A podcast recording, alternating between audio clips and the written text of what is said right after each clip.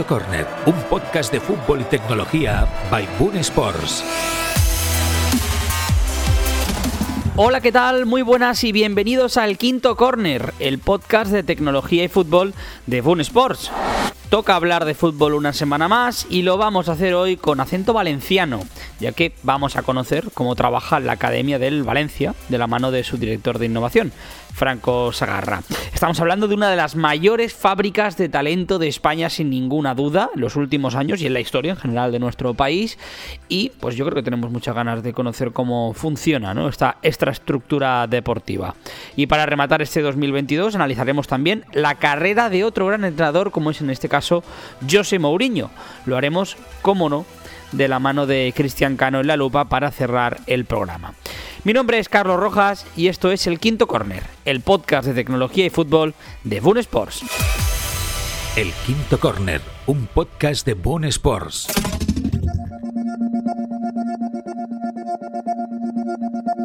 Venga, va, pues vamos a saludar ya al invitado de esta edición del Quinto Corner. No es otro que el director de innovación del Valencia Club de Fútbol. Hablo de Franco Sagarra. ¿Qué tal, Franco? ¿Cómo estás? Muy buenas. Hola, buenas, ¿qué tal? Gracias por invitarme y bienvenido eh, a El Quinto Corner. Teníamos muchas ganas también de hablar del funcionamiento del Valencia. Hemos ido repasando el funcionamiento de las canteras y de los clubes más importantes de España hasta ahora, ¿no? Aún nos quedan unos cuantos, pero, pero Valencia tenía que estar y, teníamos muchas ganas. Em, déjame preguntarte primero de todo. Este, este campo ¿no? de, innovación, esta área de innovación, eh, que ocupas, ¿no? Eres el director de, concretamente del, Valencia en este, en este ámbito. Mm, ¿Cómo llegas a este puesto, Franco? Vale, pues a, ver, te cuento si quieres un poco sobre, sobre mí y mi pasado. Em, yo soy ingeniero informático, estudié en Valencia, aunque siempre he desarrollado mi carrera eh, fuera, ¿no? He estado en, en, Londres trabajando para, para, la parte de banca, he estado en, en Boston trabajando también para empresas de telemedicina, una startup en Francia y al final siempre he desarrollado carrera relacionada con, la tecnología, ¿no? Y desde hace cuatro años y medio que me incorporo al fútbol, a mi casa, eh, vivo literalmente a tres calles de, de, Mestalla, soy aficionado y socio desde hace más de 20 años, entonces eh, por fin puedo aunar dos pasiones, ¿no? Que es a lo que me dedico profesionalmente, que es tecnología, y a lo que me considero más aficionado, que los deportes, el fútbol y el Valencia en concreto, ¿no? Y, un poco ahí es donde, donde empiezo a darme cuenta que en el mundo del fútbol, con respecto a otras industrias, ¿no? en banca, eh, tecnología en general, eh, somos o, se ha ido un poco más despacio, ¿no? Y es donde cabe la posibilidad de, poder acelerar, imprimir otra velocidad. Creamos un departamento de, innovación que al final es algo que es transversal, ¿no? Al igual que lo digital o los datos, que, que son otras áreas que coordino también, pues acaban o cuya función es sumar valor al resto de áreas, ¿vale? Entonces, así es como nace un poco la parte de innovación. Innovación eh, lo que viene a decir es cómo podemos hacer cosas nuevas que nos generen pues, nuevos ingresos, recortar gastos, eh, optimizar costes, eh, automatizar tareas, lo que sea, ¿vale?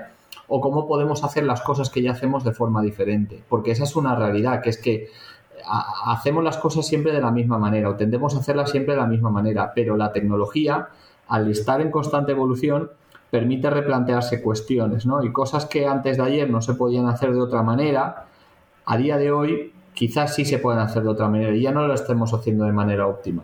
El Valencia al final es ese club que tiene un tamaño en el que está por detrás de otros clubes más grandes en la liga, ¿no? Eh, pero al final sí que tenemos un tamaño considerable en el que nos podemos permitir hacernos estas preguntas, ¿no? Y mejorar un 1%, recortar un 2% diariamente acaba implicando una gran mejora durante el año, ¿no? Entonces, esto es un poco el contexto para que veáis cómo nace conceptualmente la parte de, innovación. No, no, eh, está claro que, yo creo que es un departamento quizá no, no tan tradicional al mundo del fútbol, pero yo creo que tan útil ¿no? y tan necesario, incluso me atrevería a decir, Franco, como, como cualquier otro. ¿No? ahora mismo en el, en el mundo del fútbol, porque ahí lo que tú dices, ya no solo es eh, eh, conseguir optimizar los recursos, ¿no? sino también encontrar nuevas formas ¿no? de, de, seguir compitiendo y, y, de, y de, mejorar. Em, eh, claro, entiendo un poco, a, partir de lo, que, de lo que tú me cuentas, cómo es el cargo? ¿Cómo es el día a día? ¿no? Eh, para mejor pues, para ti, ¿te sueles reunir con muchas personas? ¿Sueles encargarte más de, algún área en concreto dentro de todo lo que abarca, ¿no? que ya me has dicho que es mucho la, innovación? Sí, mira, aparte de, lo que es innovación, eh, coordino la parte digital y datos del club. Eh, llevo también área afición, que es lo que sería en cualquier otra empresa que no fuera un club de fútbol el departamento de atención al cliente, en el caso de fútbol, tiene mucha más eh, personalidad, digamos, porque al final eh, estamos hablando de aficionados, no son clientes. Eh, y luego llevo la parte también de, ticketing, ¿no? La parte de ingresos en, por ticketing en el estadio, que al final es la segunda fuente de ingresos más importante del club. Entonces, al final son, son varias áreas. Entonces, digamos que lo que procuro hacer es aplicar en aquellas áreas que, que, coordino directamente, con, procuro predicar con el ejemplo ¿no? Y, replantearnos constantemente si las cosas las estamos haciendo de la mejor manera, si existen otras fórmulas. Ahí hayan habido cambios importantes en los últimos cuatro años en el Valencia, en la parte de datos, por ejemplo, nos hemos unido con con, diferentes proveedores que nos han permitido llegar más lejos, entender mejor cuáles son las necesidades, automatizar ciertas tareas, incrementar los ingresos en el estadio, incrementar la asistencia. Entonces procuramos a cada cosa que hacemos ¿no? en el departamento aplicar esa, esa manera de pensar, que es lo fundamental para nosotros. Y, luego, al final, el, proyecto, el proyecto estrella que tenemos es, un hub de innovación, ¿no? Hemos querido concentrar en un único sitio todo, todos estos aprendizajes y metodologías. Al final, eh, en el club nos damos cuenta y dividimos el club en cuatro áreas grandes, cuatro grandes áreas estratégicas en las que nos gustaría mejorar, ¿no? Eh, siendo una de ellas la medicina, todo lo relativo a la parte medicina, pues medicina incluye desde nutrición hasta prevención de lesiones, hasta tratamientos psicológicos, mentales, sabéis que ahora esto es muy importante, genética, bueno, todo lo relativo a medicina y futbolista, porque al final son nuestro principal activo. En segundo lugar estaría la parte de la academia, eh, que es lo que es más importante para nosotros, es cuidar a los chicos y chicas que juegan en, nuestra academia para que puedan llegar algún día a ser profesionales, ya sea en el Valencia o en otro club, ¿vale? En tercer lugar tendríamos como área estratégica el estadio. Al final es un estadio, en el caso de Mestalla, que, que, tiene 100 años, va a cumplir el 20 de mayo del 23. Y eh, pues acaban pasando al año 1.200.000, 250.000 personas. O sea, es, un, el evento, el, día de partido es algo que es una experiencia increíble y más en Mestalla. Y por último lugar está toda la parte de lo que llamamos fan engagement, y es que el fan a día de hoy ya no se entretiene solo con las dos horas que dura el partido, sino con lo que pasa antes del partido, el postpartido, el prepartido, la rueda de prensa, los fichajes. Eh, quiere estar conectado 24 horas al día, 7 días a la semana. Y ahí es donde pues, las redes sociales juegan un papel importante, tecnologías como inteligencia artificial o, toda la parte de, de realidad inmersiva que existe ahora mismo, ¿no? por no hablar de la parte de cripto, blockchain o, tokens. Entonces, al final, como ves, es que son cuatro áreas enormes, muy grandes, sobre las que podríamos estar hablando con cada una de ellas un, programa casi específico, porque existe eh, muchísimo movimiento, ¿no? Y es eso precisamente lo que nos damos cuenta, que nosotros somos un club de fútbol, no entendemos de todo lo que hemos dicho, no somos especialistas en inteligencia artificial, como lo puede ser una empresa que se dedique solo a eso. Es decir, nosotros abarcamos mucho en amplitud, pero poco en profundidad. Entonces, con un Innovation Hub lo que decimos es, mira, reconocemos que no somos perfectos en todo, ¿vale? Eh, y necesitamos ayuda en algunos momentos. Y, qué mejor que esa ayuda que venga por parte de, de las startups, que son empresas jóvenes, emprendedores locales, e internacionales, que nos ayudan a ser muy ágiles muy rápido. Porque si algo tiene una startup de reciente creación, es empresas que, que buscan crecer están dispuestas a vivir y, en el ritmo frenético que pide a día de hoy el consumidor, de cambio constante, de, estímulo constante. Y, al final lo que hacemos es dar parte de nuestro mm, uno de nuestros activos que es la visibilidad que tenemos como club gracias a esa pasión que tienen nuestros aficionados ¿no? y es algo que suelen buscar las startups entonces eh, se produce un intercambio en cuanto al producto o servicio que son capaces de, darnos estas empresas y nosotros podemos abrir las puertas de nuestro programa de innovación, un programa de innovación abierta que cualquiera se pueda apuntar y estas startups pues les ayudamos a que sean visibles, a que validen y testeen su modelo de negocio eh, y, aplicamos una mentorización y una metodología, ya que conocemos muy bien el, entorno del fútbol. ¿no? Entonces, son muchas cosas las que hemos hablado, pero, pero este sería el resultado, la conclusión después de años evaluando cuál es la mejor manera para todas las partes. Vaya, por lo que me dices, Franco, me parece que tiene un potencial, ¿no? Aparte de lo que. De, de, de, todo lo que habéis hecho ya, que entiendo que es muchísimo, ¿no? Que se ha avanzado desde que has llegado tú también y desde que se implementa, ¿no? Y comienza a funcionar este departamento. Eh, entiendo que el potencial y más con, todo lo que nos permite hoy en día la tecnología, ya no solo aplicada al fútbol, ¿eh? digo, en, redes sociales y en, el, en el día a día, ¿no? Del ser humano, vaya, creo que la, las las posibilidades son muchas y el potencial es enorme, ¿no? También para vuestro departamento. Claro, al final, eh, ya digo, nosotros es un departamento que es transversal y que cuyo objetivo es sumar valor a todos los departamentos del club. O sea, existe innovación en el aspecto financiero, existe innovación en la parte de ticketing, existe innovación en la parte de medicina. O sea, tan pronto estamos hablando con empresas que se dedican a, a, genética. Una de las empresas con las que trabajamos es capaz de, predecir con un grado de, fiabilidad pues la probabilidad de que se pueda dar un caso de muerte súbita porque es una enfermedad que a lo mejor genéticamente eh, deja unos, unos rastros que, pues, que si se producen pues nos puede dar indicios y podemos intentar eh, establecer acciones predictivas o tan pronto estamos hablando de una empresa de biometría facial para implementar accesos al estadio. Entonces, al final es que es un ámbito tan tan amplio que, nosotros no pudiéramos desarrollar todas esas soluciones in-house.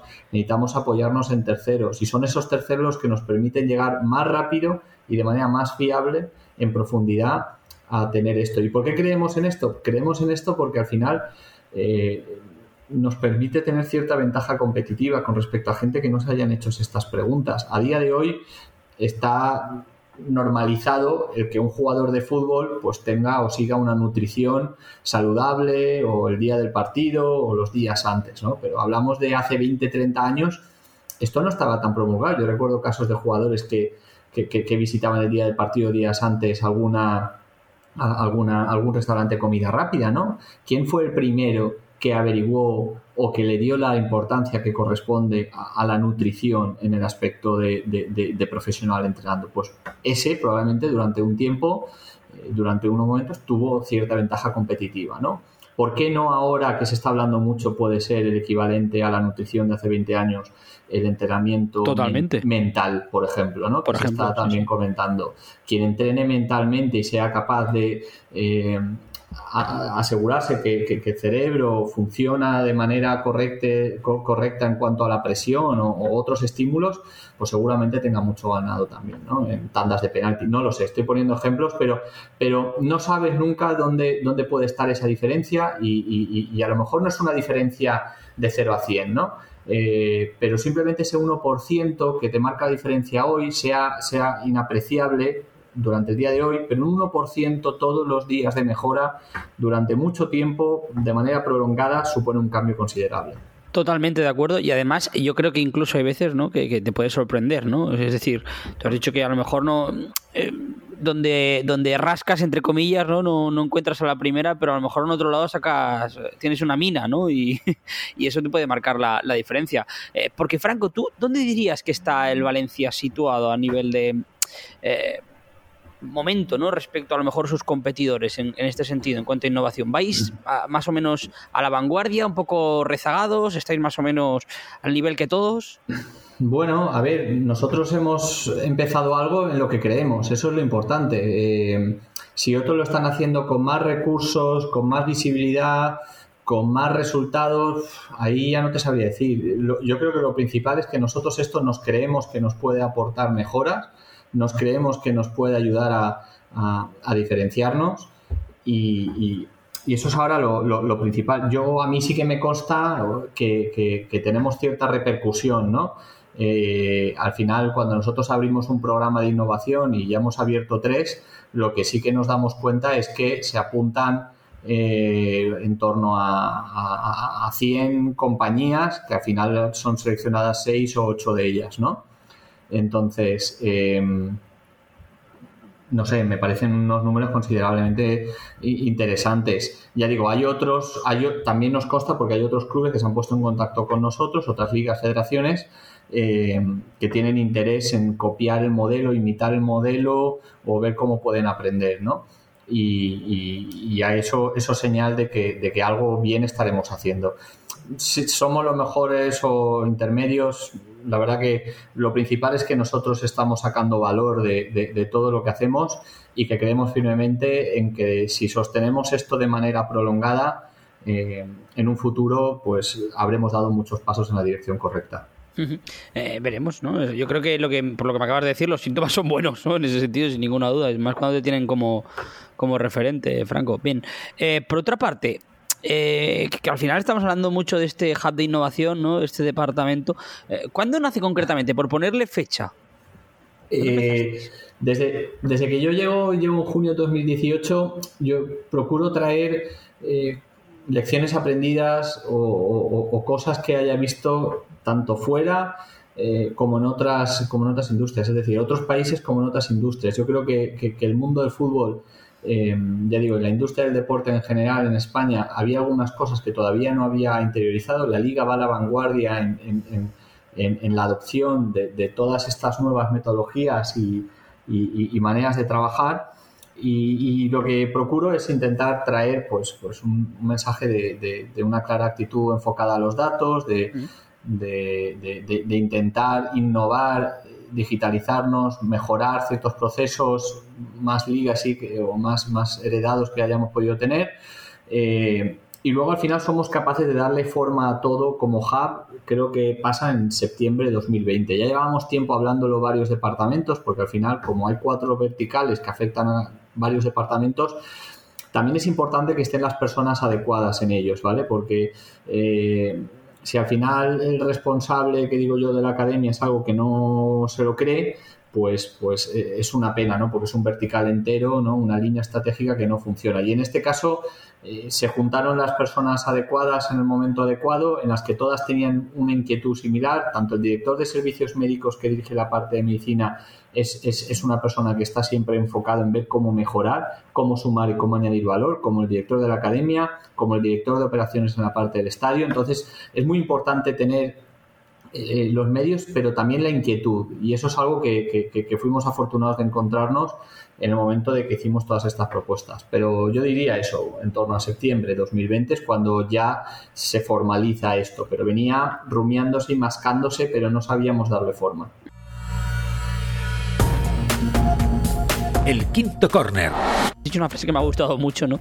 Eh, con la que has definido el, el, hub, ¿no? El departamento, que es que nos encargamos de darle valor a todas las áreas, ¿no? Del, club. Al final, yo creo que es eh, la clave, ¿no? También de, la innovación, pero si tuvieras que mojarte, esto si quieres, ¿eh? eh cuál crees que va a ser, ¿no? De, todo lo que estáis trabajando en, en innovación, el elemento diferencial ¿no? de cara al futuro? ¿Dónde, ves más posibilidades de todas las áreas? ¿En el ticketing? ¿En algo más en cuanto a lo que es eh, la tecnología aplicada al fútbol? ¿En qué es concretamente?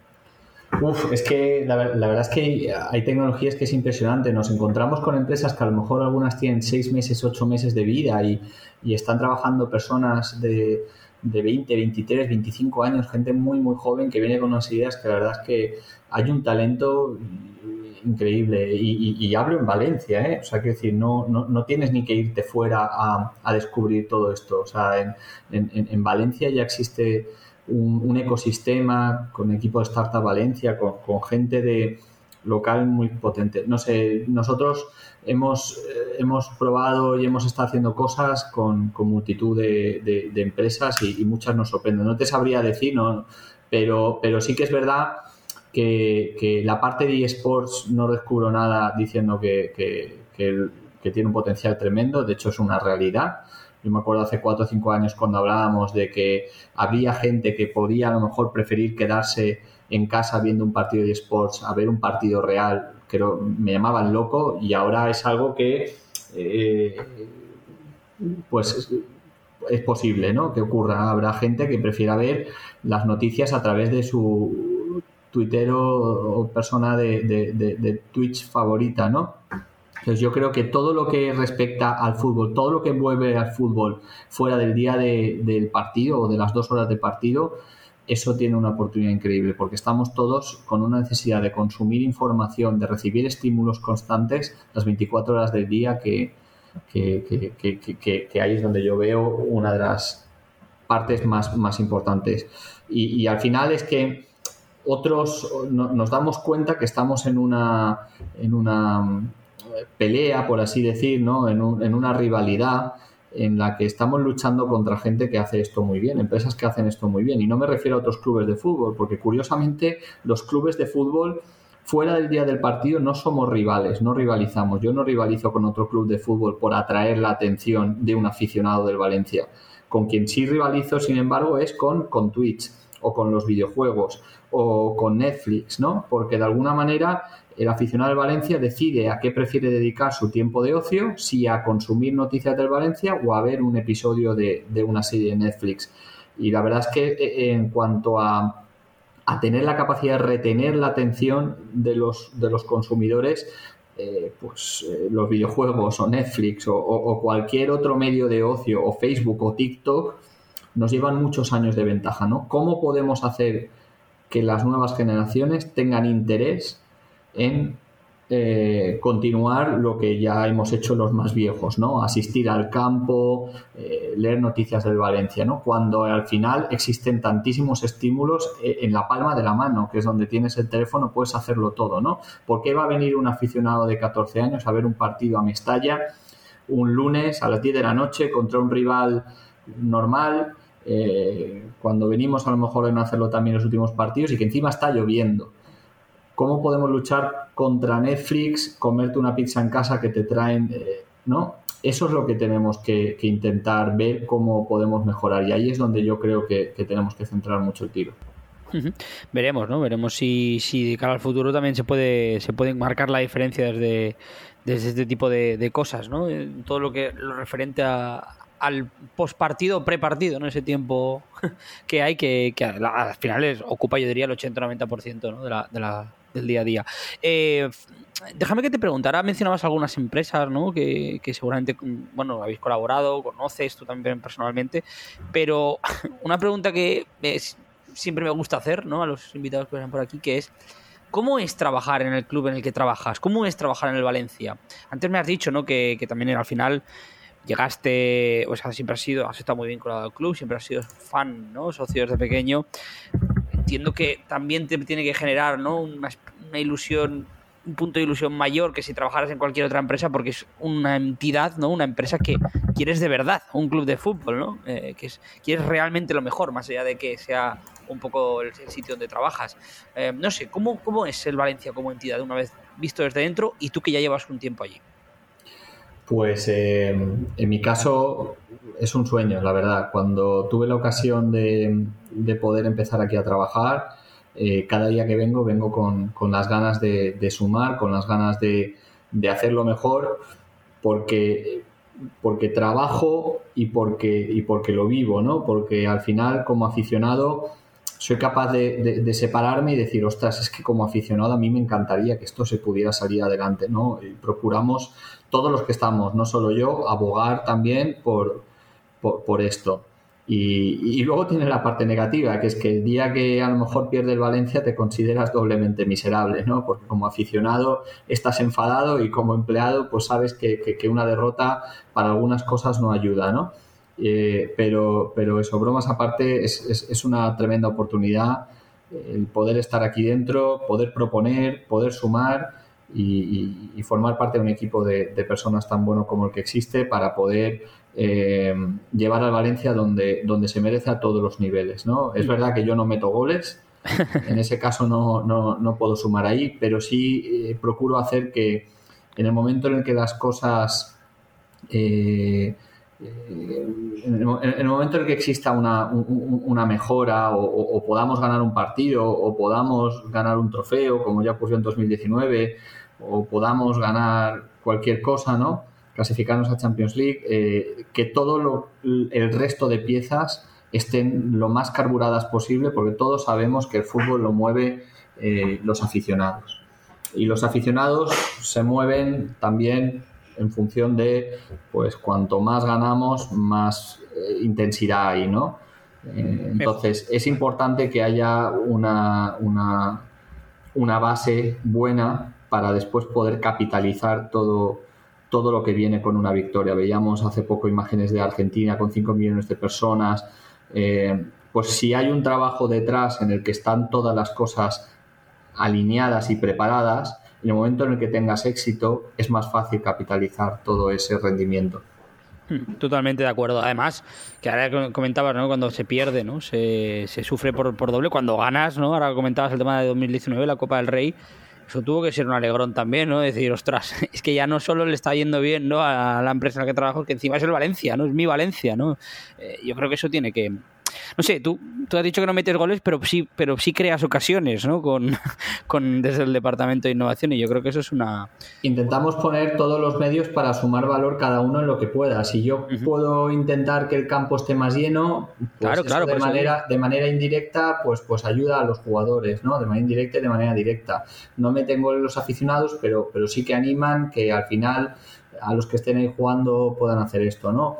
Eh, es un poco ir sumando en todas las áreas. Esta es la parte, es la parte buena que tiene el club, que somos tantas las personas que podemos añadir un pequeño valor en, todo que, nos sentimos importantes. Y eso es algo que, que, todos sabemos, ¿no? Estando dentro del club, todos sentimos que somos parte de algo más grande, que el resultado al final, desgraciadamente, puede pegar al poste, puede entrar gol, son milímetros lo que lo separan pero nosotros tenemos que poner toda la carne en el asador todos los partidos, ya no todos los partidos, cada día en entrenamiento, en cada situación, para después intentar que, haya el máximo número de probabilidades de que ese balón al final acabe entrando.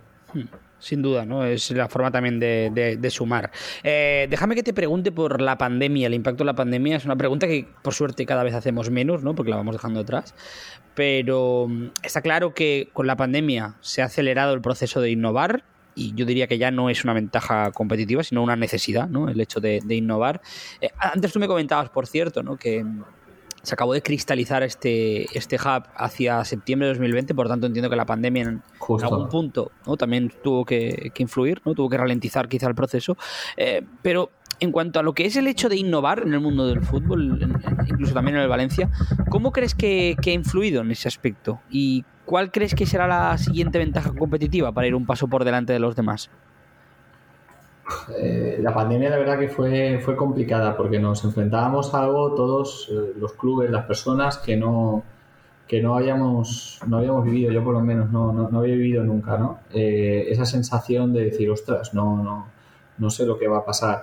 Y, ahí nos dimos cuenta que, que las tendencias y la innovación era más importante que nunca, porque fíjate que la pandemia lo que, lo que fue es un catalizador, fue un acelerador. Todas aquellas cosas que estaban en marcha, la pandemia hizo que fueran más o menos, eh, o sea, para, para, mejor o para peor. Quiero decir, pongo un ejemplo.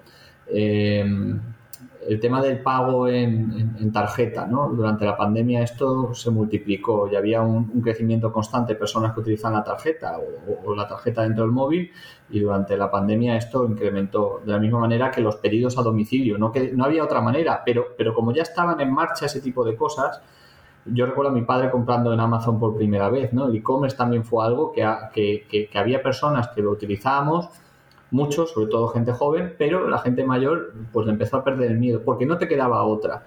Y, a la misma vez en, el sentido contrario, otras o, el tema del teletrabajo, recordar cómo teletrabajar en España, o por lo menos las personas con las que yo estoy en contacto, era muy complicado en España que se aceptara el teletrabajo y después de la pandemia todos tenemos amigos que solo teletrabajan y gente que tiene la oportunidad de teletrabajar algunos días desde casa las reuniones en, online. Son al final en, ejemplos de tendencias que la pandemia lo que hizo y sirvió fue para acelerar los comportamientos.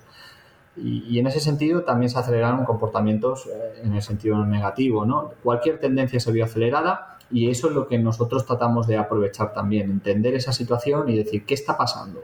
Está pasando que todo lo que ya sucedía, que ya iba rápido, ahora se está multiplicando por 10 entonces, tenemos que ser todavía más rápidos, más ágiles, pero, nosotros somos una estructura grande con, burocracia, como cualquier empresa que al final tiene eh, cientos de empleados. ¿Cómo podemos ser eso? Bueno, reconociendo que no somos perfectos en todo y que hay empresas mucho más ágiles que nosotros que potencialmente nos pueden sumar un poco de valor en un aspecto muy concreto.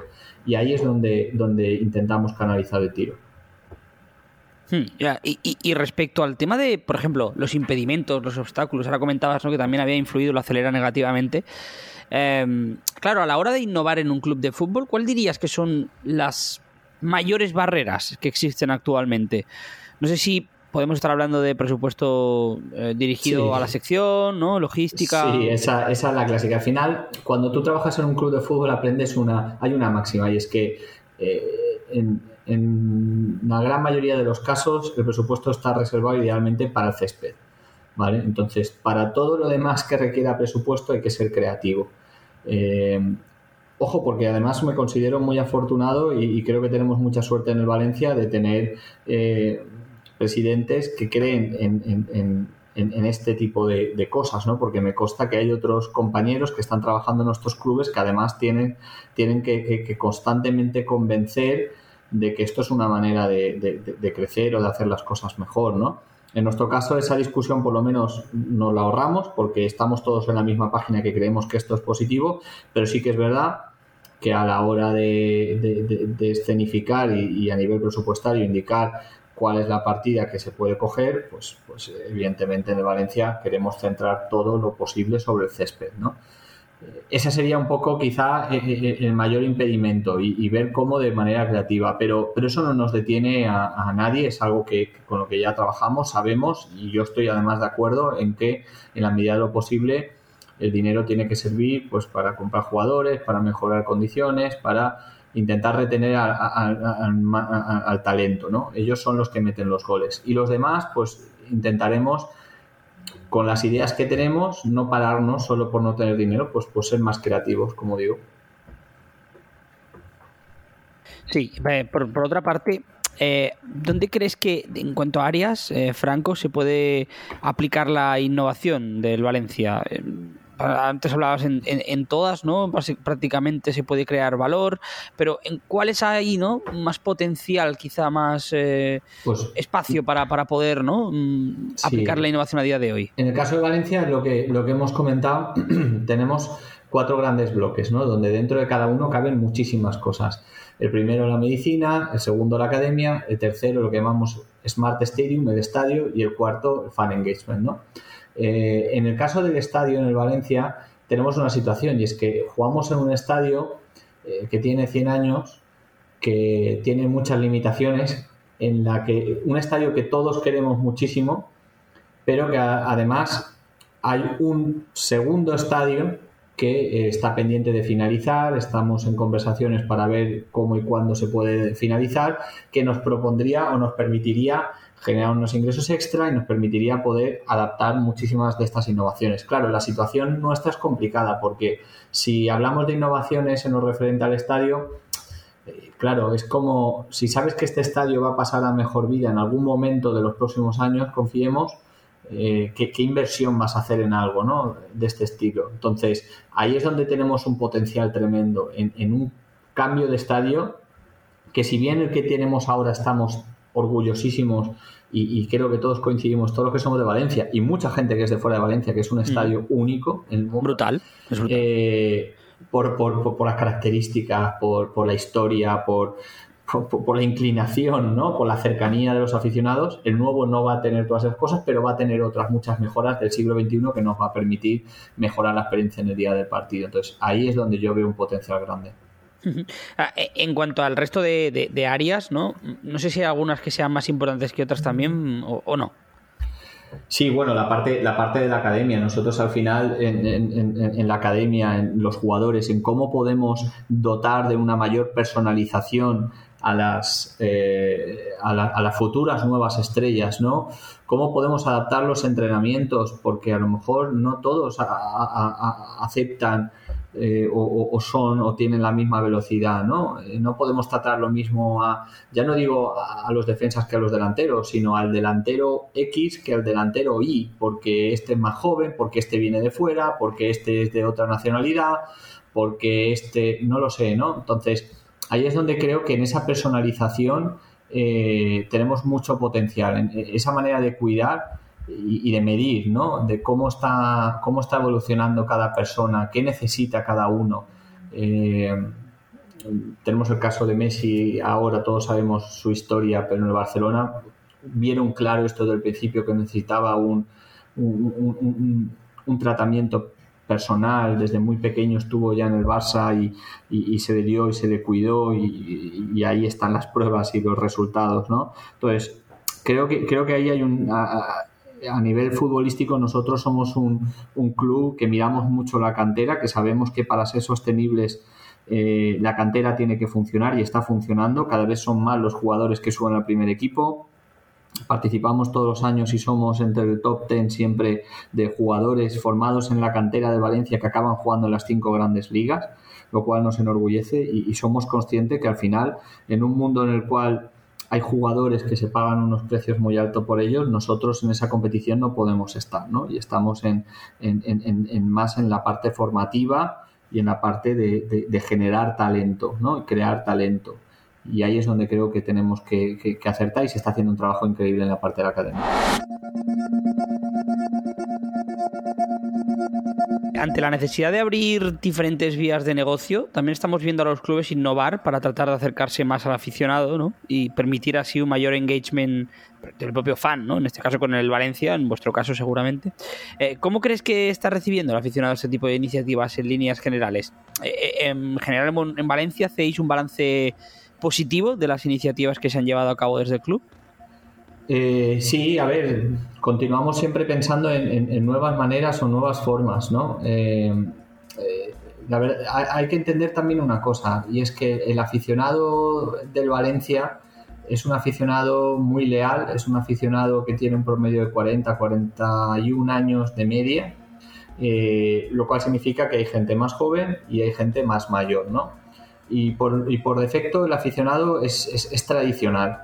Entonces, cuando nosotros innovamos y cuando se quiere introducir medidas que afectan al aficionado, es algo que, que, que, medimos mucho para, para, intentar mm, no equivocarnos, ¿no? Eh, es después costoso también el, que la gente adapte estas nuevas, estas nuevas tecnologías, estas, estas innovaciones y, ahí es donde focalizamos mucho el, tiro, ¿no? En la gestión del cambio, en cómo podemos, cómo podemos continuar innovando, cómo podemos continuar mejorando y a la vez cómo podemos incomodar lo menos posible al aficionado, porque así es como todo el mundo percibe cualquier cambio. Tú llegas a tu casa y te cambian la cama de lado y lo, entiendes como, como, como, un cambio peor, ¿no? Seguramente, y el ser humano por naturaleza eh, los cambios pues no es lo que mejor llevamos. Eh, entonces, en, ese sentido también hacemos una parte más, más, filosófica de, gestión del cambio, de intentar ver cómo podemos eh, mezclar los cambios con, ventajas y mejoras. Por otra parte, hay un tema que tenía muchas ganas de preguntarte, Franco, que es el tema de, la realidad virtual. ¿no? Antes estabas hablando de mejorar la experiencia ¿no? del aficionado al, al fútbol fuera de los partidos, ¿no? pero yo creo que también durante los partidos hay una gran posibilidad con la realidad virtual, es seguramente el mejor recurso ¿no? para, poder, para poder hacerlo. Yo no sé qué escenario te imaginas en este sentido con la realidad virtual en los próximos pongamos 5 o 10 años y cómo crees que se puede aplicar en el tema del fan engagement en concreto. pues es que aquí hay, hay, una temática enorme. Eh, mira, yo hago, hago varias conclusiones. O sea, una es que creo que el fútbol, a diferencia de, otros deportes, eh, el vivirlo en el estadio no tiene, no tiene comparación, ¿no? El estar presente, formar parte de, un evento no es como verlo en la tele, ¿no? Entonces, hay una oportunidad ahí de, si somos capaces de recrear esa sensación, pues esa sensación son muchas más cosas que la parte visual, ¿no? Entonces, ahí es donde veo que, que hay mucho potencial, pero a la vez un poco soy escéptico.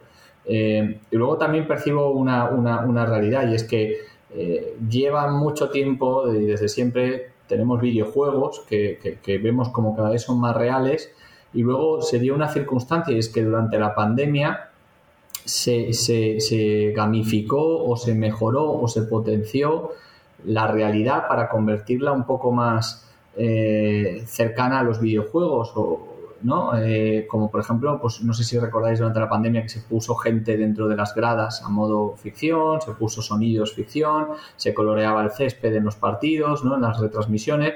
Entonces al final dices, ostras, ¿van a converger estos dos mundos en algún momento? ¿no? Los videojuegos siendo más reales y la realidad siendo más edulcorada, ¿no? Entonces, ahí hay muchas eh, conversaciones y, cada vez la tecnología, eh, Internet los estadios te va permitiendo el, que puedas hacer esto. Yo, de momento, fíjate que aun siendo el director de innovación, eh, abogo y me inclino mucho porque la experiencia en un estadio es, es, algo insuperable y que puede ser que pasemos una tendencia en la cual todos pensamos que lo digital es mejor, pero no olvidemos que somos animales y que, ¿no? y que necesitamos ese contacto humano, esa, esa, esa parte de, estar juntos, de tocarnos, vernos. Y, no sé si la parte virtual va a ser capaz de suplir eso. Está claro que habrá gente que lo prefiera, pero por lo general yo sigo pensando que, que hay que diversificar, ¿no? Y decir, bueno, eh, el que tú puedas estar cerca de tus ídolos, el que tú puedas prácticamente tocar a Cavani en su presentación cuando viene a Valencia, porque con unas gafas así es, eh, la realidad es que tú prefieres estar, aunque sea a 20 metros de él en, el campo. Claro, claro, sí, sí.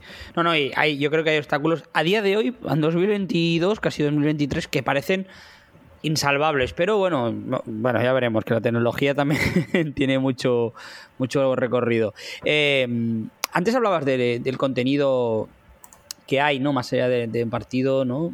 Fuera de los terrenos de juego. Está claro que hay una gran oferta de entretenimiento, ¿no? A día de hoy, que ha llevado a los jóvenes, pues seguramente encontrar otras vías de entretenimiento que no sean el fútbol. No sé si coincides un poco con este diagnóstico que se han hecho, incluso te diría por grandes cargos ¿no? del mundo del fútbol como, como Gianni Infantino ¿no? o Ceferin, ¿no? que ya el fútbol no interesa tanto, o incluso creo que lo llegó a decir también Florentino Pérez. No sé, ¿cuánto crees que hay de cierto en esto, de que el fútbol ya no interesa tanto y, cómo se puede estimular, ¿no? ¿Cómo se puede reinventar el fútbol para estimular a los jóvenes otra vez? Yo, a ver, es un poco lo que comentaba antes. Yo no es que crea que no interesa tanto, sino que hay otras cosas que, que, que interesan mucho más, ¿no? Que antes no existían. Yo me acuerdo que me puse TikTok cuando el Valencia sacó el canal de TikTok y me lo tuve que quitar a los meses porque, porque me enganché mucho. Me enganché de, que a lo mejor pasaba 30 minutos, 40 minutos cada vez que la abría y a lo mejor la abría una o dos veces al día, ¿no? Eh, entonces hay, hay, hay auténticos ladrones de atención que al final tenemos un número de horas limitado al cual podemos dedicar nuestro tiempo de ocio. Entonces yo creo que hay gente o empresas o industrias que están haciendo eso mejor que el fútbol, ¿no? En el fútbol hemos vivido siempre un poco de, rentas, ¿no? En el sentido de como mi padre le gustaba el fútbol, me lleva a mí y yo llevaré a mi hijo y, y solo por eso pienso que, que ya le va a gustar. Y la realidad es que a mí ahora se me hace difícil, a mí, ver un partido de fútbol 90 minutos sin tocar el teléfono. Imagínate a alguien que el fútbol pues, pues, pues, no es su vida como es mi caso, ¿no? Todavía, todavía le va a costar más. Yo no me imagino un partido con mis hijos sentados los 90 minutos al lado mío. Se levantarán, me refiero en casa, ¿eh? viendo el partido en casa, en el estadio es diferente. Entonces yo creo que, el fútbol ya está a manos a la obra y, de hecho ya, ya se está reinventando y hay cosas como el bar o cosas como los cinco cambios o cosas como nuevas maneras de retransmitir el fútbol que, cada vez eh, ayudan a, esto, ¿no?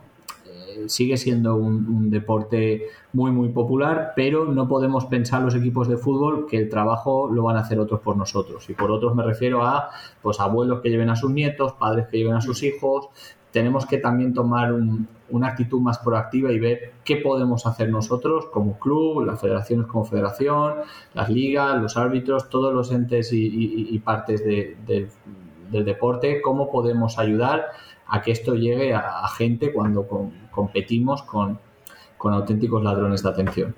Yo creo, fíjate, igual yo sé que hay mucha gente que nos está escuchando no le hace gracia lo que te voy a preguntar. De hecho, a mí hay una parte de mí que tampoco, ¿no? Te lo, tengo que admitir, pero eh, yo creo que al final el camino es convertir el deporte, ¿no? Todo lo que lo rodea, incluso también durante el momento, esos 90 minutos sagrados, en un poco más divertido, en algo más de entretenimiento, en algo más show. No sé, eh, está claro que la tendencia del fútbol por lo menos va por ahí, ¿no? Que es un poco los shows del descanso, las actividades previas al inicio del partido, ¿no? En el propio, en el propio estadio. Eso ya es una realidad, lo estamos viendo ya también en España. No sé, ¿crees que os, estáis basando en el modelo americano, los clubes españoles, eh, también en europeos, y en concreto en ligas como por ejemplo la NBA, la NFL? ¿Tenéis referentes en este sentido? Sí, claro, a ver, eh, eh, lo que llaman el sportainment es algo que, miramos, nosotros hemos hecho algún tour por Estados Unidos también en el que hemos cogido ideas, pero la verdad es que yo creo que hay que contextualizarlas, ¿no? O sea, eh, tener una piscina en, el estadio para cuando tienen la pelota de béisbol fuera y la pueda coger ahí alguien es, está bien, pero, pero a lo mejor aquí en, Soria, en el estadio de Numancia, no, no, no es algo que, que pegue, ¿no? Tenemos que ser capaces también de, entender nuestro público y ahí es donde yo creo que, los americanos nos llevan ventaja, ¿no? ¿no? es coger las cosas que ellos hacen, vender palomitas o, un sombrero con, con forma de, o sea, un sombrero de nachos, es por qué ellos han llegado a la conclusión de que tienen que hacer eso. Eso es lo que, lo que tenemos que mejorar. Nosotros tenemos que, pasar a hacernos esas preguntas, ¿no? yo entiendo a mis aficionados o no los estoy entendiendo. Recojo datos eh, en cuanto a cómo se comportan, qué compran, qué ven, qué hacen y en función de eso yo tomo decisiones. Ahí es donde los americanos son mejor que nadie, en, tomar decisiones basadas en datos, en, recoger opiniones y en, probar cosas nuevas, ¿no? Entonces, eh, ahí es donde, donde creo que tenemos la oportunidad, pero sí que es verdad que a la vez cuando hablas con gente de Estados Unidos eh, nos envidian en muchas cosas. El hecho de que nosotros tengamos aficionados que, si pierde el Valencia están tristes y si ganan están contentos y una masa social detrás de todo lo que ocurre para, para, bien, ¿no? Porque cuando pierdes esa gente sigue estando ahí, ¿no? Hay otros aficionados en Estados Unidos pues que le cambian la franquicia de, de ciudad y, bueno, pues, pues, pues, no pasa nada. Yo ya no soy de este equipo, ahora soy de otro. En, España tú no te cambias de equipo. Tú eres del Valencia y lo puedes ser en más o menor intensidad en función de, diferentes parámetros, pero, pero tú has sido del Valencia y, desgraciadamente morirás siendo del Valencia toda tu vida y, y sufrirás y las alegrías te, te sentarán el triple de bien que si fueras de, de otro equipo que gana más, ¿no? Entonces, eso es lo que, lo que hay que ver, ¿no? Contextualizar cada una de las, de, las situaciones, cada equipo, su gente, su cultura, su historia, y ahí es donde tiene que preguntarse, ¿estoy haciendo todo lo que puedo? Esa es la pregunta buena. Sin ninguna duda, sin ninguna duda.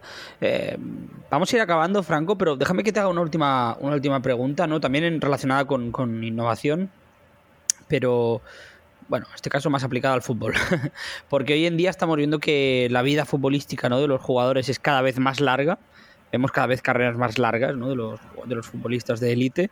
Yo creo que este mundial nos arroja dos casos claros, el de Luka Modric jugando 800.000 prórrogas y Leo Messi, ¿no? que lo ha ganado. Eh, evidentemente esto tendrá que ver ¿no? con los avances tecnológicos en el área de preparación física y médica. Mm, yo no sé, ¿Crees que esta tendencia de alargar las trayectorias profesionales va a ir a más en el futuro o es algo circunstancial? Fíjate que yo creo que no es algo eh, exclusivo de fútbol, creo que es algo que pasa en, todos los niveles. Las personas también eh, eh, duran más, ¿no? en general, en, todo.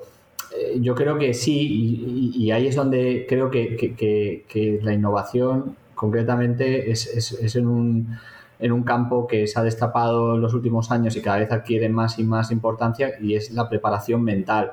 No creo que a día de hoy haya un problema físico para que los jugadores puedan alargar sus carreras. Yo creo que Modric estaba mejor que, muchísima gente de, de, su equipo, ¿no? físicamente, gente más joven creo que, es algo mental. Los dos casos que has dicho de Modric y Messi creo que mentalmente son auténticas bestias. El caso de Rafa Nadal, ¿no? Donde fíjate eh, los problemas físicos que tiene y cómo la cabeza es lo que le continúa. En el caso, lo normal suele ser al revés, ¿no? Que, que, tengas físico pero que no te siga la cabeza. En el caso de Rafa es, es un poco la cabeza la que va por delante de lo físico, casi parece. Entonces yo creo que ahí es donde adquieren una importancia todavía mayor la capacidad de entrenar, de mantener esa competitividad durante tantísimo tiempo y mentalmente estar fit, ¿no? Que es estar fit, ser sano, eh, no caer en, en, una nutrición que no te favorezca. El caso Cristiano Ronaldo, que también vemos como físicamente es, un toro, ¿no? Eh, es un poco mi, predicción, ya digo, yo no siendo tampoco un, experto en la parte médica y en la que por supuesto todo lo que se está haciendo de terapias de, recuperación, eh, ejercicios de, recuperación y descanso, eh, me consta que, están funcionando muy bien, pero la parte mental va a adquirir, yo creo, un, grado de importancia mayor en el futuro. Mm, bueno, vamos a, lo iremos comprobando sin ninguna, sin ninguna duda. Eh, Franco, ha sido un auténtico placer tenerte aquí en el quinto corner, hablando mucho de, del Valencia, hablando mucho de innovación y de cómo estáis trabajando y por supuesto ahora también repasando la tendencia del mundo del fútbol. Eh, muchas gracias por estar con nosotros y muchas gracias por tenerme. y deseamos que vaya muy bien ahí en, en Valencia, que lo estéis haciendo genial. Muchas gracias, esperamos contaros cosas pronto. Gracias. Hasta pronto.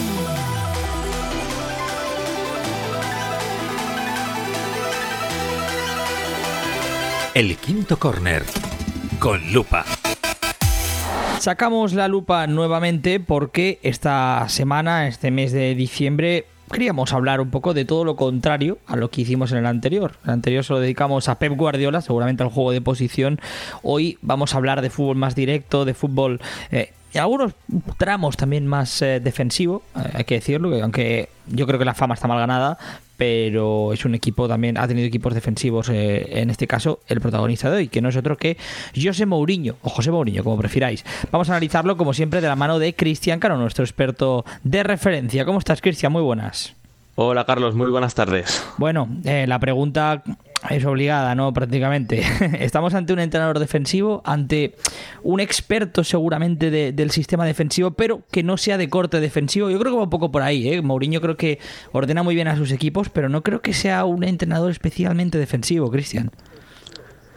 Bueno, yo más que defensivo diría que es un entrenador más conservador. Un entrenador, pues que, bueno, tiene una idea, una idea de juego bastante más diferente a la de, a la de Pep Guardiola, que es del protagonista, del que hablamos anteriormente. Y bueno, Mourinho, pues, a ver, eh, para explicarlo fácilmente, es un entrenador, pues que prefiere que sus equipos se replieguen atrás, en bloque bajo, normalmente con con dos líneas de cuatro y salir rápidamente al, al contragolpe. Un estilo de juego que, que bueno, mm, posiblemente no sea el más vistoso en, en, lo que a fútbol se refiere, pero sí que yo, en mi opinión, creo que es el que más utilizan los, los equipos y también las selecciones un poquito más en general.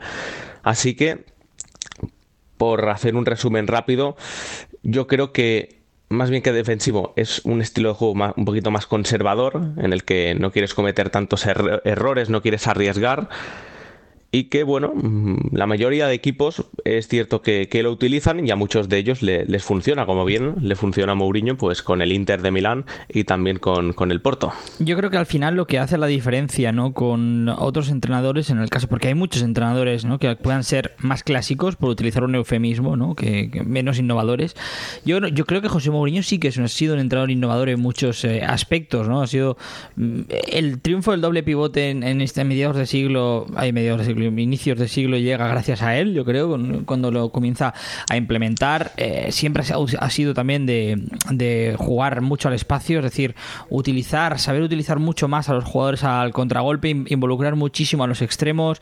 Eh, no sé si llegó a ser él el que inventa lo de los extremos a pierna cambiada, pero me suena que algo por ahí va el tema. Es decir, yo creo que Mourinho en muchos aspectos tiene un legado en, el fútbol europeo brutal. Al final no se le puede negar, ¿no? Porque los títulos y la influencia está ahí, pero yo creo que muchas veces cuando hablamos de Guardiola sí que es verdad que decimos, ¿no? Que ha inventado prácticamente una o reinventado el juego. Mourinho no lo ha reinventado, pero yo diría que sí que lo ha reformulado en muchos aspectos, ¿no? Y por eso, lo que tú comentabas, Cristian, que muchos equipos se parecen a, a, lo que hace Mourinho, quizá porque es más fácil de, de copiar sobre el papel, pero ningún entrenador ha sido José Mourinho. Bueno, y también porque yo creo que es el estilo de juego que eh, a corto plazo pues que te puede dar mejores, mejores resultados. Y a lo, antes te referencia sobre si es el primer entrenador que, prueba a los extremos a, pierna cambiada. Este dato no ahora mismo no, lo tengo a mano, no, no sabría si decirte si sí o no. Lo que sí que podríamos decir que fue el, el que cambió a Cristiano Ronaldo de posición. Recordemos que en el Manchester United jugaba en derecha con Sir Alex Ferguson era un futbolista que tenía un grandísimo tiro cruzado. Sin embargo, fue llegar al Real Madrid. Esa primera temporada no, se, no fue nada fácil. Mourinho lo colocó en izquierda en aquel 4-2-3-1 y a partir de ahí, mm, en mi opinión, vimos al, al mejor cristiano que, que, fue durante aquellos años 2012-2013. Ya es cierto que después con el paso de los años fue colocándose en, posiciones interiores. Pero bueno, mm, sin desviarme mucho del tema, podríamos decir que, que Mourinho fue ese mister que, sí que cambió a Cristiano Ronaldo de, de zona del campo. Cambió la derecha pues por la banda izquierda. A ver, mm, en mi opinión, yo creo que Mourinho se ha quedado un poquito, ¿eh? un poquito en, un estilo de juego un poquito anticuado, al menos últimamente no le está funcionando. Sí es cierto que los proyectos deportivos no le están acompañando, porque si en Manchester United mm, pues, no apostaron por él, en el Tottenham empezó muy bien, pero al poco tiempo como que los jugadores acabaron, acabaron desencantándose del, del, portugués y la comunión pues no era mutua. En la Roma pues bueno... Eh, es un equipo que da para lo que da, para intentar luchar por, por entrar en Champions, pero que no para ir a por el título, a por el, a por el Scudetto. Y bueno, eh, podríamos decir que la carrera de Mourinho en los banquillos ha ido decreciendo, ha ido decreciendo. Sí es cierto que, bueno, ha estado en equipos importantes, pero con el paso de los años ha ido decreciendo. Y veremos ¿no? lo que depara en el futuro, porque ahora mm, se comenta ¿no? que podría salir eh, Santos de, la selección portuguesa como, como seleccionador y que él podría ocupar ese hueco. Veremos lo que pasa porque yo creo que podría ser una manera en la cual eh, Mourinho podría relanzar un poquito su carrera como director técnico. Sí, pero por ejemplo, antes hemos hablado mucho ¿no? de aquí de Jürgen Klopp, ¿no? de Arteta, de Guardiola, eh, entrenadores que han ido evolucionando su idea. ¿Tú dirías que Mourinho ha ido evolucionando su idea de fútbol con el paso de su carrera? A ver, sí que han han, habido cambios de, mecanismos. Por ejemplo, el, el 4-2-3-1 es la formación, podríamos decir, más útil, sigue siendo la más utilizada por, por José Mourinho, ¿no? Esa formación, pues que bueno, que utilizó, como hemos comentado también en otros equipos, como, como el, eh, el Real Madrid, el Inter, el, también el, el, el, Porto. A ver, mm, es depende, es depende. Yo creo que que sí que ha ido cambiando algunos aspectos. Lo que pasa que más o menos la idea en general sigue siendo la misma, la formación sigue siendo la misma. Quiere que la función de los extremos siga siendo la misma, el doble pivote. Han cambiado algunos detalles en mi opinión, en mi opinión, pero yo creo que la idea conservadora sigue, sigue estando vigente. Vuelvo a lo que has dicho tú antes del tema de la selección, porque creo que es muy interesante, ¿no? El tema de la selección portuguesa. Al final parece que todo va indicado. Yo no sé si eh, eh, en este momento ¿eh? Del, de su carrera, pero en algún punto que a lo mejor no sé si la Roma será su último club, pero que va a acabar en una selección y en la selección portuguesa lo más probable, pues creo que todos lo sospechamos. Eh, se dice mucho que no, eh, que no es lo mismo dirigir una selección que un club de fútbol, sobre todo por el día a día. Yo a Mourinho, fíjate, no le veo en una selección. Yo a Mourinho creo que por su estilo de juego, por su libreto, em, eh, necesita, vive mucho de la, de la motivación, de la intensidad con los jugadores y al final la intensidad en una selección es mucho más interrumpida, ¿no? Y la idea de Mourinho eh, también es trabajada, ¿eh? No suele ser equipos que, que ya desde el primer momento estén enchufados, les cuesta a veces entrar y, y cuando su cenit, ¿no? Siempre se dice que las segundas temporadas de Mourinho son las mejores, es por algo, porque ah, la idea también tarda tiempo en, trabajarse. Y esto, con las prisas y lo interrumpidas que son las selecciones, Cristian, a mí me cuesta ver a Mourinho en ese rol. Eh, por cierto, por otra parte, Carlos, eh, lógicamente, eh, nombramiento de honor a aquel Chelsea de Mourinho, el, de la primera época, porque antes también me, me, olvidé eh, hablar sobre, sobre ese grandísimo equipo que era un, auténtico fortín defensivo. Y a esto último que te refieres, pues bueno, sí, ser seleccionador nacional es una cosa muy distinta a ser entrenador. Yo como veo a, Mourinho, no lo conozco, como lo veo de manera externa, creo que es un tipo al que le gusta mucho entrenar. como bien comentas, el día a día estar en el entrenamiento con, con los jugadores pero también yo creo que él tiene que ser un poquito consciente de que, bueno, por X razón, su carrera como entrenador ya no está en auge como anteriormente, como hace una década. Y yo creo que la selección portuguesa podría ser un bien común para, para ambas partes, porque uno, si su estilo de juego conservador eh, para estilo eliminatorias como es Eurocopa o Mundial podría ser muy útil para la selección portuguesa porque son torneos de, no cometer errores, de defender bien y de aprovechar tus, tus, tus oportunidades. Yo creo que en esto Mourinho con Portugal lo podría aprovechar muy bien. Además tiene relación con jugadores de, de, ese, de ese vestuario, con muchos jugadores portugueses. Sí es cierto que podríamos decir que a los que más conoce son Pepe y Cristiano, que están ya finalizando sus, sus carreras. Veremos lo que pasa después de, este Mundial de, de, Qatar, de la eliminación del otro día ante, ante Marruecos. Pero a ver, eh, insisto, yo por, por la manera que es él, personalmente, no me encaja que sea seleccionador, pero yo creo que sí que le vendría muy bien ser el entrenador de, en este caso, de la selección portuguesa. Muy bien, pues con esta reflexión, Cristian, vamos cerrando la lupa de hoy. Como siempre, breve, un poco tiempo para, analizar a José Mourinho. Hasta ahora el más inmovilista de los entrenadores que hemos analizado, creo que estaremos de acuerdo. Gracias y que vaya muy bien. muchísimas gracias por, por, estar aquí contando conmigo y sobre todo por poder charlar contigo un ratito de fútbol. Muchas gracias y que vaya bien. El Quinto Corner, un podcast de fútbol y tecnología by Boon Sports. Y nada más, hasta aquí este nuevo episodio del Quinto Corner, el último de este 2022, analizando cómo funciona la cantera de uno de los cuatro grandes de España, seguramente, como es el Valencia, y repasando también la carrera de un entrenador gigante, como es José Mourinho en la lupa, como acabamos de hacer. Nosotros nos despedimos de este año, pero volveremos el próximo 2023 con más fútbol, con más análisis y con más charlas. Hasta entonces, os deseamos unas felices fiestas. Adiós.